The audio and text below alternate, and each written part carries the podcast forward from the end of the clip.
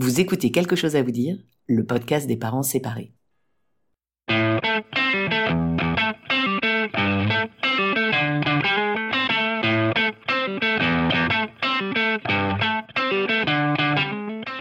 Comment dire à ses enfants qu'on se sépare? Et après, comment on s'en sort financièrement? Et pour les vacances, on fait quoi? La décision de se séparer et ses conséquences sur notre vie familiale et personnelle chamboulent inévitablement notre quotidien. Mais on s'en sort. Je m'appelle Pamela Morinière et vous écoutez la saison 1 de Quelque chose à vous dire, le podcast des parents séparés qui s'en sortent. Tous les 15 jours, j'interviewe des parents séparés, mais aussi des professionnels du divorce et de la séparation pour apporter un point de vue d'expert sur une situation bouleversante qui touche près d'un couple sur deux et que l'on a tendance à banaliser alors que ses conséquences sur notre vie familiale et personnelle sont titanesques. J'espère que ce podcast vous aidera à mieux vivre votre séparation en préservant vos enfants. Mais place à l'épisode du jour. Bonne écoute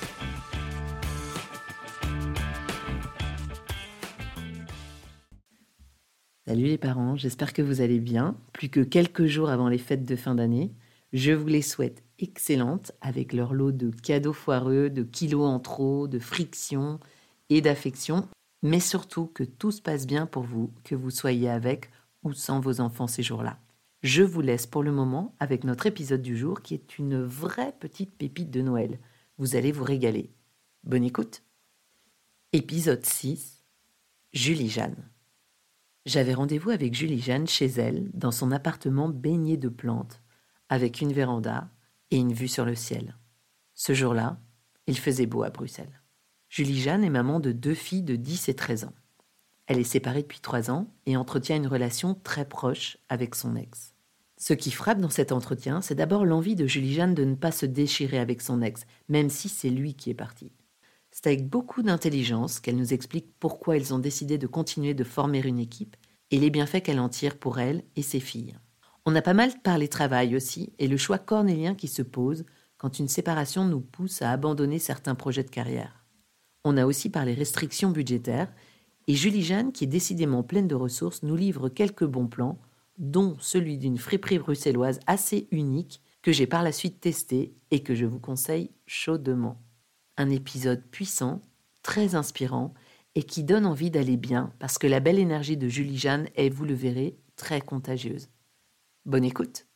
J'ai 45 ans et je suis séparée depuis 3 ans, un peu plus de 3 ans. Et j'ai deux filles, une de 13 ans et une de 10 ans. Et je me suis séparée après 10 ans de relation. Si tu devais donner un mot pour euh, qualifier ta séparation, ce serait quoi? Une réussite. En fait, c'est un des trucs euh, dont je suis le plus fière. C'est, euh, je pense, d'avoir finalement transformé ce qui apparaissait comme un de mes plus gros échecs en une réussite. Quelque chose que, qui, m'a, qui, qui a fait du bien à mes filles, qui euh, m'a aussi fait du bien, m'a grandi.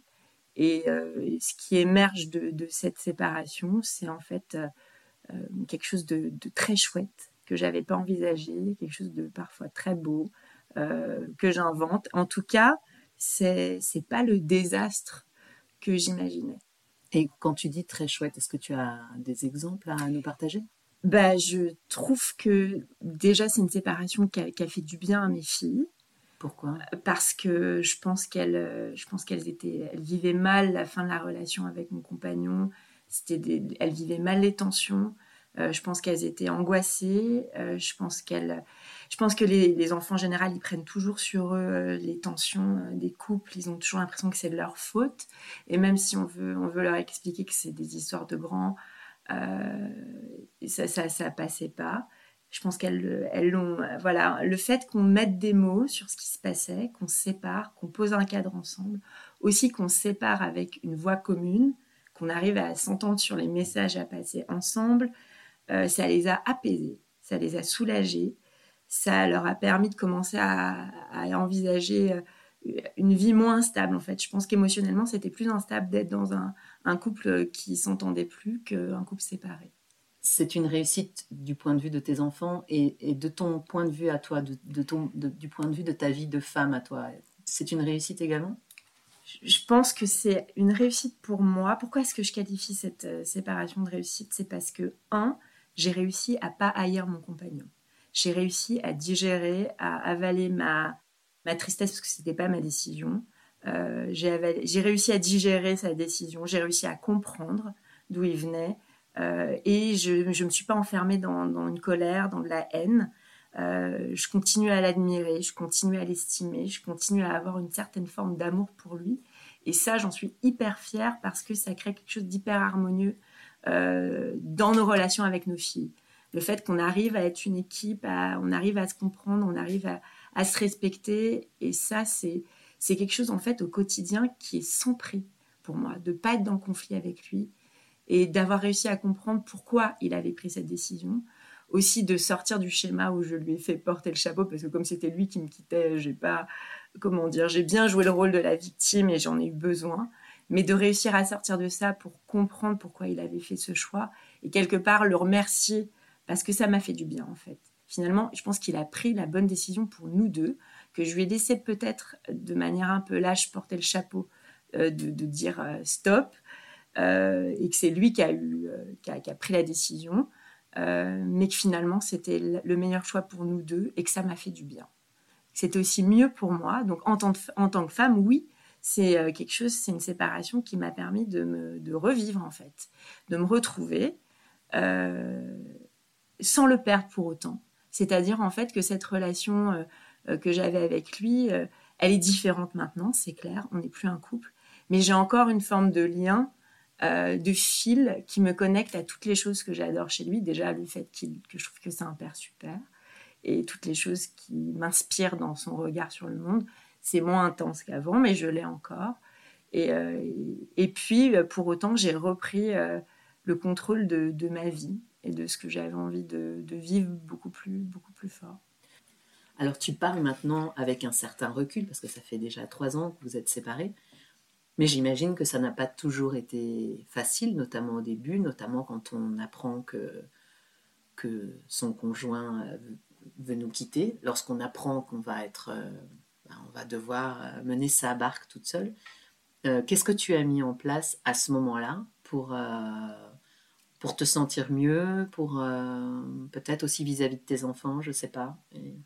Là, je pense que ce qui s'est passé, c'est que j'ai eu l'impression que mon s'écroulait euh, et j'ai eu hyper peur de perdre pied complètement. À cette époque-là, euh, je travaillais à Paris. Donc la séparation, ça signifiait concrètement que je devais changer de boulot, un boulot que j'adorais, revenir travailler à Bruxelles, donc trouver un boulot assez rapidement. Habiter, je ne savais pas encore très bien où, je ne savais pas si j'allais pouvoir racheter l'appartement. Euh, je ne savais pas comment j'allais surmonter la tristesse aussi, le deuil, tout ça. Enfin, en gros, c'était, je me sentais hyper mal. Euh, et la première chose que j'ai faite, c'est j'ai demandé de l'aide à un ami psy pour me faire accompagner. Et j'ai rencontré une psy à Paris, qui était une femme géniale, et qui m'a permis de verbaliser, de, voilà, de pouvoir euh, mettre des mots, euh, essayer de ouais, m'accompagner dans, dans, ce que je vivais. Et ça m'a vachement, vachement aidé. Ça m'a permis de continuer à pouvoir travailler et commencer à échafauder des plans pour le futur. J'étais quand même dans une phase de résistance, donc toute la période où je me faisais accompagner était mue par l'espoir de pouvoir euh, quand même le reconquérir, ce qui a rapidement été, été un échec. Mais c'était hyper dur. Et je pense aussi que cette période, maintenant, j'y pense plus trop, mais elle a été extrêmement traumatisante. C'est à, ce moment-là que j'ai développé des premières euh, maladies, d'ailleurs auto-immunes, que je traîne toujours. Donc en fait, je pense que physiquement, mon corps en a pris... Euh, un coup. Et donc, ce que j'ai mis en place, c'est euh, euh, bah, être dans l'action. Donc, euh, voir une psy pour avoir du temps pour moi et mettre des mots sur ce que je vivais, mais aussi finalement, voilà, se dépêcher pour mettre les choses en marche, quoi. Trouver un autre boulot, essayer de cranter les choses étape après étape. Voilà, je crois que c'est ça qui, était le, qui a été le plus important. Et combien de temps il t'a fallu pour trouver un, nouveau travail? C'est pas forcément clair pour tout le monde que tu habites Bruxelles, mais donc c'est vrai qu'effectivement, il y avait quand même 300 km qui te séparaient de ta famille euh, une partie de la semaine. Combien de temps il t'a fallu pour, euh, pour revenir à Bruxelles? Bah, il, m'a annoncé qu'il avait euh, voilà que c'était terminé pour lui, on va dire à l'été l'été 2018, et j'ai retrouvé un poste début 2019 ici à Bruxelles. Donc ouais, on va dire que ça a mis, ça a mis six mois pour que j'arrive à, à retomber sur mes pattes avec l'idée de revenir vivre à Bruxelles. Mais c'était un deuil, tout était des deuils en fait. J'ai l'impression que quand je repense à cette période, c'est le deuil de mon couple. Donc c'est euh, accepter que j'ai échoué dans ce que je pensais être euh, quelque chose d'immuable et un des piliers de ma vie. C'est le deuil de mon boulot de l'époque et aussi de perspectives de développement parce que j'avais énormément d'ambition dans ce job, j'adorais, j'avais envie de progresser. C'était euh, le deuil de, ce projet-là.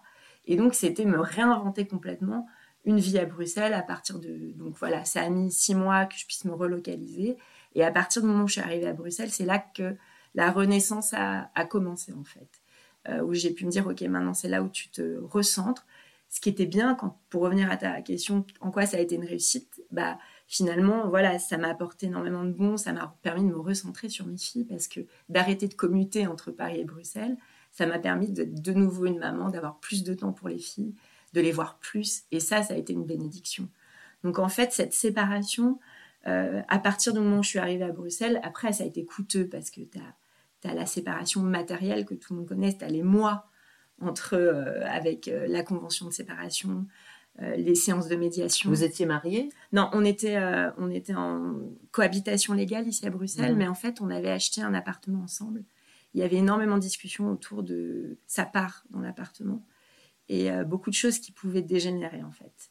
Dès que l'argent est venu, euh, ça a commencé à, voilà, être un peu, un peu tendu. Ça pouvait être tendu. On a décidé de faire appel à une médiatrice. Euh, donc on va dire les premiers six mois de 2019, il continuait un peu à habiter ici, à faire chambre à part et on, essayait, on était en train de formaliser la séparation avec l'aide d'une médiatrice justement par rapport à cet appartement médiatrice qui s'est rapidement révélée euh, voilà inutile parce qu'en fait on était on était très très proche d'un terrain d'entente et lui il était hyper euh, correct. Je pense qu'il a il a été euh, il a, fait tout ce qu'il fallait faire et je pense que moi aussi, je ne veux pas dire que j'ai pas fait, mais du coup, on a, vraiment réussi à s'entendre, ce qui m'a permis de, de, de, de m'alléger d'un poids parce que l'angoisse à ce moment-là pour moi, c'était est-ce que je vais réussir à, racheter cet appartement, à, garder ce lieu qui était le lieu d'équilibre pour les filles et pour moi, j'avais pas du tout en plus, après avoir perdu mon mec, mon boulot, me taper un déménagement et un changement de, lieu de vie. Donc voilà, ça, ça m'a apaisé. Ça s'est fait, ça a mis énormément de temps, mais ça s'est fait quand même de manière euh, apaisée, apaisée et cool. Est-ce que, avec du recul, il y a certaines choses que tu aurais faites différemment dans cette séparation? J'avais plutôt envie de répondre est-ce que tu aurais fait des choses différemment dans ton couple pour éviter la séparation? Mais c'est aussi une bonne question. Parce que c'est plutôt toujours à ça que je, me, je, me, pose toujours la question qu'est-ce que tu aurais pu faire euh, d'autre pour éviter d'en arriver à la séparation? Parce que pour moi, ça reste quand même un truc qui n'était pas ce que je souhaitais. Et qu'est-ce que tu aurais pu faire alors dans ton couple pour l'éviter? C'est pas très clair. C'est pas très... Il y a des jours où je me dis, bah voilà, tu t'es trop investi dans ton boulot. Euh, tu lui as pas donné assez d'attention, tu as laissé filer des, tas de moments précieux euh, parce qu'il y a des périodes où on a du mal à jongler avec tout, hein, les enfants en bas âge, tu as aussi envie de construire une carrière et je pense qu'il a été un peu sacrifié dans une incapacité de pouvoir tout mener de front. Donc, euh, mais en même temps, voilà, ça, ça, devait être comme ça. Je pense que j'avais vraiment pas le choix, j'avais pas, j'arrivais, j'arrivais pas à faire autrement. Mais c'est une période aussi, j'ai l'impression, où ton, ton, ton, travail était très important dans ta vie. Oui. C'est une période où le travail avait une place peut-être beaucoup plus importante qu'il a maintenant.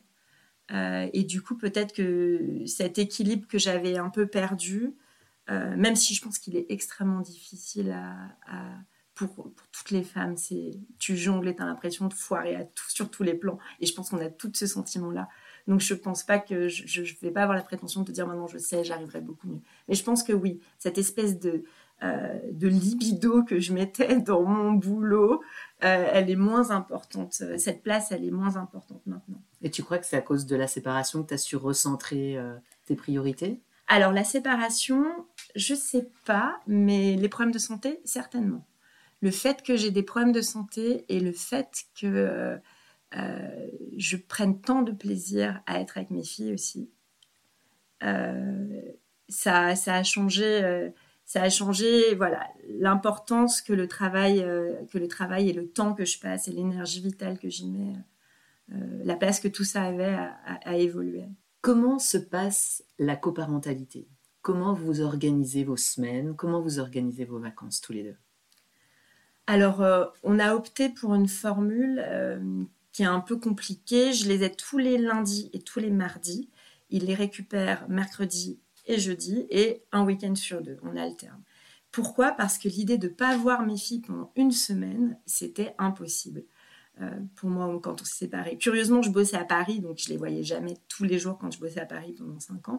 Mais j'avais comme une règle de ne pas pas les voir plus de trois jours. Il fallait que je revienne, je revenais à, Bruxelles très très souvent, donc euh, donc je les voyais très souvent. Et une semaine complète, ça me semblait oh, une éternité. Donc je voulais pas être dans ce schéma une semaine sur deux. Et il a accepté qu'on alterne avec un, un, un, canevas qui est, je pense, contraignant pour les enfants surtout parce que voilà, c'est compliqué de s'y retrouver euh, quand on doit changer, alterner si fréquemment.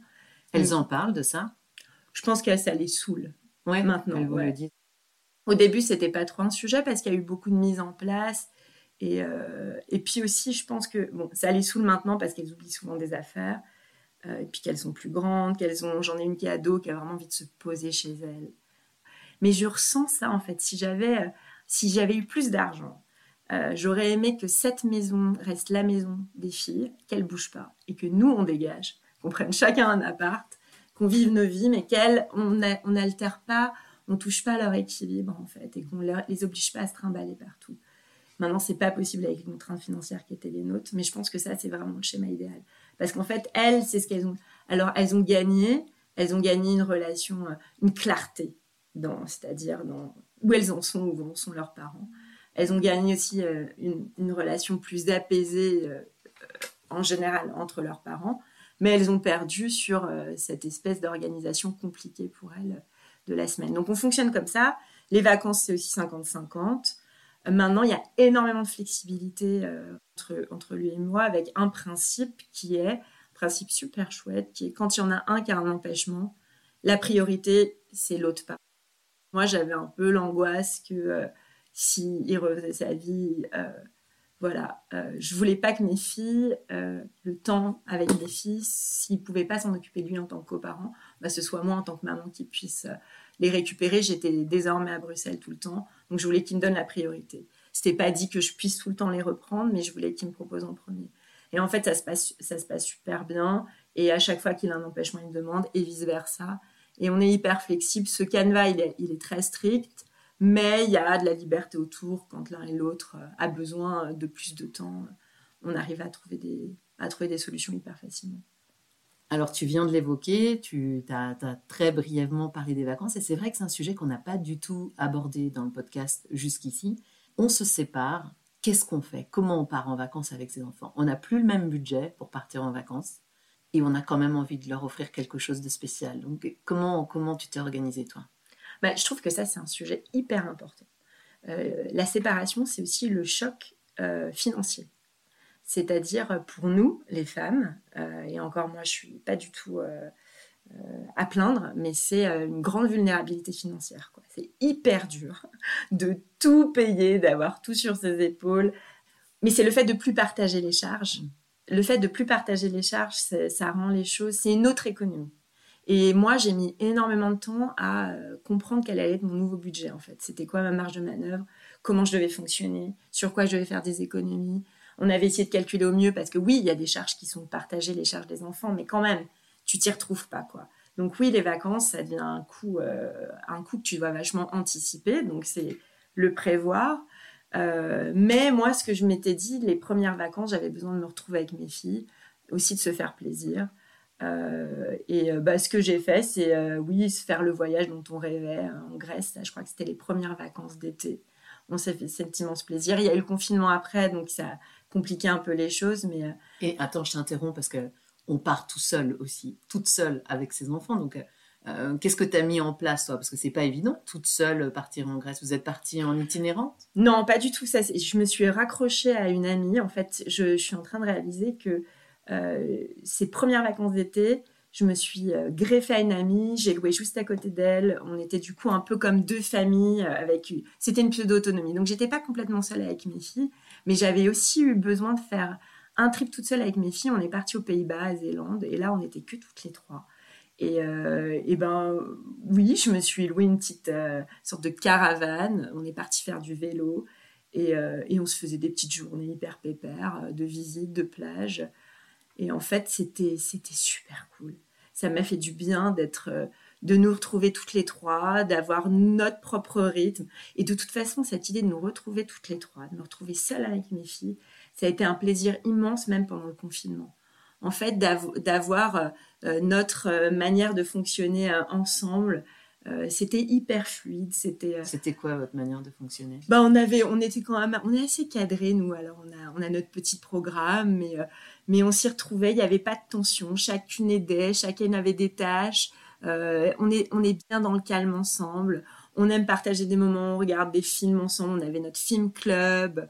On avait comme une petite journée un peu, voilà, quadrillée avec des choses qu'on devait faire parce qu'il y avait l'école à la maison et tout ça. Moi, je les ai eues pendant tout le confinement, euh, toute seule, sans. Donc, on est resté euh, avec mes filles pendant 48 jours sans décoller de la maison, en vase clos à se faire à manger, à se regarder des films, à se parler. Et comment ça se fait que c'est, toi qui les as récupérés pendant 48 jours? Alors ça s'est fait parce que le papa, lui, il habite en coloc avec un autre papa qui est aussi séparé. Donc il a une super chouette, euh, un super chouette fonctionnement. Mais il faut se rappeler, le Covid au début, c'était et pas avec qui on avait le droit d'être en contact. C'était hyper compliqué, il fallait rester cloisonné chez soi. Donc on s'est dit le plus simple, c'est qu'elles aient un lieu vous restez enfermés, vous restez bien au chaud. Euh, et puis lui, il nous aidait à nous ramener des courses, il venait les voir, mais elles n'étaient pas mises en contact avec des tas de gens, et du coup, c'était beaucoup plus traçable et contrôlable. Du coup, on était en vase clos, en cocon, trois nanas, et, euh, et c'était ça vraiment notre, ça a été notre moment où on s'est reconnecté. Euh, enfin, moi, je l'ai perçu comme ça on était, euh, voilà, j'étais aussi parfois hyper stressée, hyper fâchée, parce que j'avais le boulot à faire en parallèle et c'était hyper compliqué de tout mener de front. Mais on était ensemble et j'avais l'impression que pour une fois, j'avais pas un, autre enfant à gérer avec ses propres, ses propres exigences et telle manière de fonctionner chiante qui me faisait chier et tout ça, et que c'était entre nous trois, ça allait bien, quoi. On va revenir sur euh, la question des finances parce que tu as parlé du budget. C'est vrai que c'est un, vrai que c'est un élément clé quand on se sépare, euh, on s'appauvrit. Malheureusement, on s'appauvrit. Je pense qu'on soit un homme ou une femme, on s'appauvrit. Euh, on a beaucoup plus de charges sur le dos. Qu'est-ce que tu as mis en place? Tu dis que tu as coupé dans certaines dépenses. Est-ce que tu as mis en place une certaine stratégie au niveau budget pour t'en sortir?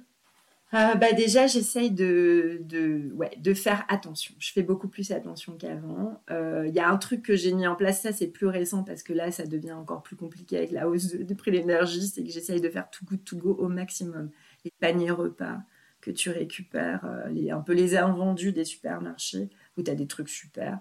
Donc j'essaye de faire gaffe au niveau bouffe, de mieux contrôler, de cuisiner, de faire plus de choses moi-même. voilà, j'essaye de beaucoup de d'habits seconde main. Ça, c'est peu de shopping, de trucs neufs. T'as des, as des recommandations à nous faire sur les, des bons Alors oui, alors, shopping? alors bon, mes filles, euh, ma fille, euh, ma fille, elle, elle a autorisation de faire du shopping que quand il y a des fripes et des trucs de seconde main. Donc je sais qu'elle va au Sablon et qu'elle va se faire son shopping là-bas. Euh, j'ai, alors nous aussi, mais ça c'est côté papa comme maman, nous on fait pas de cadeaux.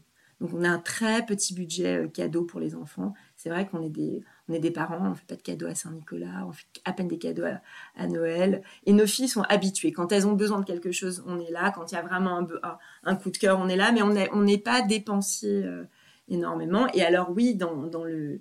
Alors moi, je suis fan de Cosette, qui est donc une friperie euh, euh, qui déniche plein, plein, plein de, de pièces super chouettes. qui est dans la commune de Saint-Gilles, non? C'est à Saint-Gilles, c'est tout derrière la, la commune de Saint-Gilles c'est une nana géniale qui a des conseils euh, fabuleux. Donc, euh, moi, je travaille dans, le cinéma, donc aussi, elle m'aide énormément pour euh, dénicher des, trucs qui font un effet dingue pour 10 euros dans les festivals. Et du coup, ouais, j'ai beaucoup plus acheté des trucs d'occasion. je me suis mise sur Vinted pour aussi revendre les fringues des enfants. Ça, c'est tout con, mais ça m'a permis de recycler des belles pièces que j'avais achetées. ouais, je l'ai dit, la bouffe, un peu comme ça, des bons plans bouffe. essayer d'inviter plus que d'aller au resto. Euh, et puis voilà, essayer de constamment essayer, ouais, essayer de trouver des plans pas chers euh, euh, pour les enfants, récupérer des fringues. Moi, j'accepte les fringues qu'on me donne. Voilà, on, fait, on fait gaffe, quoi. Est-ce qu'il y a quelque chose qui t'a manqué, que tu aurais bien voulu recevoir et que tu n'as pas eu pendant ta période de séparation? Non, j'ai pas l'impression. J'ai l'impression que j'ai eu l'attention de mes amis, j'ai eu le soutien de ma famille, j'ai eu euh, l'écoute aussi du, du, partenaire, euh, ses parents, on va dire. Euh, et j'ai, en fait, quand tu me poses cette question, je pense plutôt à la chance de tout ce que j'ai eu euh, pendant cette séparation, toutes les choses qui m'ont porté. Et je pense aussi à, à une rencontre amoureuse parce qu'en fait, euh, mine de rien, ça m'a vachement aidé. C'est tombé complètement un moment inattendu, mais ça m'a énormément aidé, je pense, de me retrouver femme aussi de me retrouver euh, voilà aimée désirée dans les yeux d'un homme. Donc tout ça je l'ai eu. Je pense que j'ai eu vraiment énormément de chance. Je crois que j'ai eu plutôt de la chance. Est-ce qu'il y aurait un conseil que tu pourrais donner à des auditeuristes qui nous écoutent qui sont en train de se séparer ou qui vont pas très bien? Euh, et qui pourraient les aider à, à aller mieux dans cette période compliquée où on se déchire quand même pas mal, faut pas se mentir. Qu'est-ce que tu auras envie de leur dire?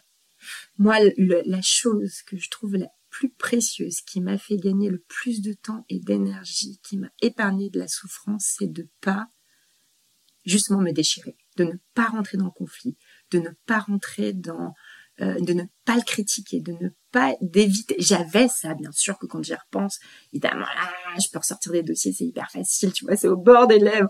Mais je sais pas ce qui m'a permis euh, d'éviter de, le salir ou de rentrer dans une guerre, ça, c'est quelque chose qui, qui, les, qui leur évite d'être dans un conflit de loyauté, qui leur permet de traverser la séparation et de ne pas payer un prix psychologique trop élevé. Euh, et ça te sauve toi. Et euh, alors maintenant, comment est-ce qu'on évite ça quand on a parfois un partenaire qui est pas réglo, qui est parce que je pense que si j'ai pu faire ça, c'est que lui, il a été inspirant, respectueux, je pense que c'est pas toujours le cas qu'il y a des nanas qui font face à des gros connards. Comment tu fais pour t'épargner cette espèce de bile et de trucs qui te pourrit en fait, qui t'intoxifient et qui t'empêchent de te centrer sur toi et de te reconstruire? Donc j'ai pas vraiment conseil que essayer de faire attention que cette amertume, cette acidité, cette toxicité ne se retourne pas contre toi. Est-ce qu'il y aurait un livre, un film, euh, autre chose qui t'a particulièrement aidé et que tu pourrais partager avec nous aujourd'hui? Euh, Aider, je sais pas, mais plus, c'est euh, un film de Roman Boranger qui s'appelle L'amour flou, qui est super chouette. C'est euh, c'est sur un couple qui se sépare et qui décide justement euh, de continuer à habiter le même appartement qui va qui va être divisé en deux. Donc, comment est-ce qu'en fait on peut euh, on peut continuer à être des parents et euh, des parents joyeux en acceptant que l'autre reconstruise sa vie? C'est un film super drôle et super juste sur la manière de réinventer la parentalité après après la séparation. Donc ça c'est un truc qui m'avait touché que j'ai regardé avec les filles, on s'est marré, ça nous a fait penser à plein de choses.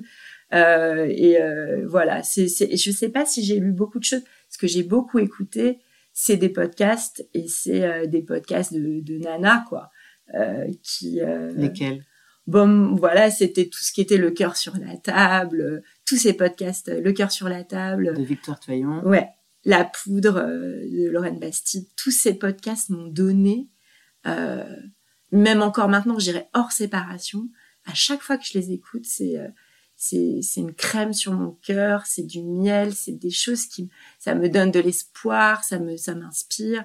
Et, et ça m'aide à me retrouver dans voilà la parole d'autres femmes euh, parce qu'en fait ouais, ce qui nous aide c'est euh, c'est aussi euh, voilà d'autres femmes des amis qui te disent allez je suis passée par là c'est chiant c'est merdique mais ça va aller c'est des podcasts féministes, mais c'est pas forcément des podcasts qui parlent du tout de séparation. D'ailleurs, il y en a un qui parle, c'est le cœur sur la table, qui parle effectivement des relations amoureuses et, mm-hmm. pas forcément euh, homme-femme. D'ailleurs, c'est un peu tout type de relation mais il parle pas forcément de, de, de séparation. Donc euh, c'est plutôt le message féministe qui te faisait du bien?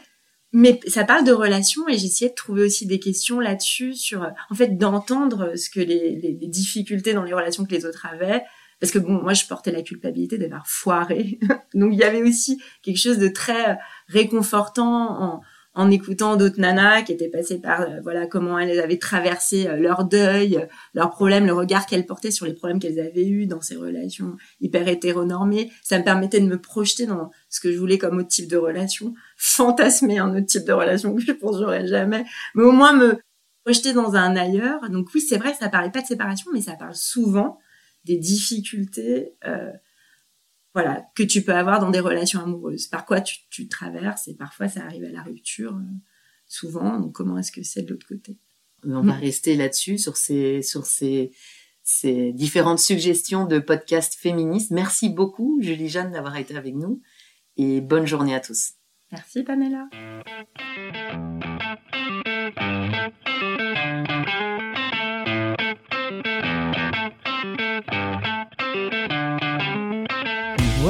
C'est tout pour aujourd'hui. Merci d'avoir écouté le podcast. Pour le soutenir, n'hésitez pas à lui mettre 5 étoiles sur votre plateforme de podcast préférée, à en parler autour de vous, voire même à en parler entre vous.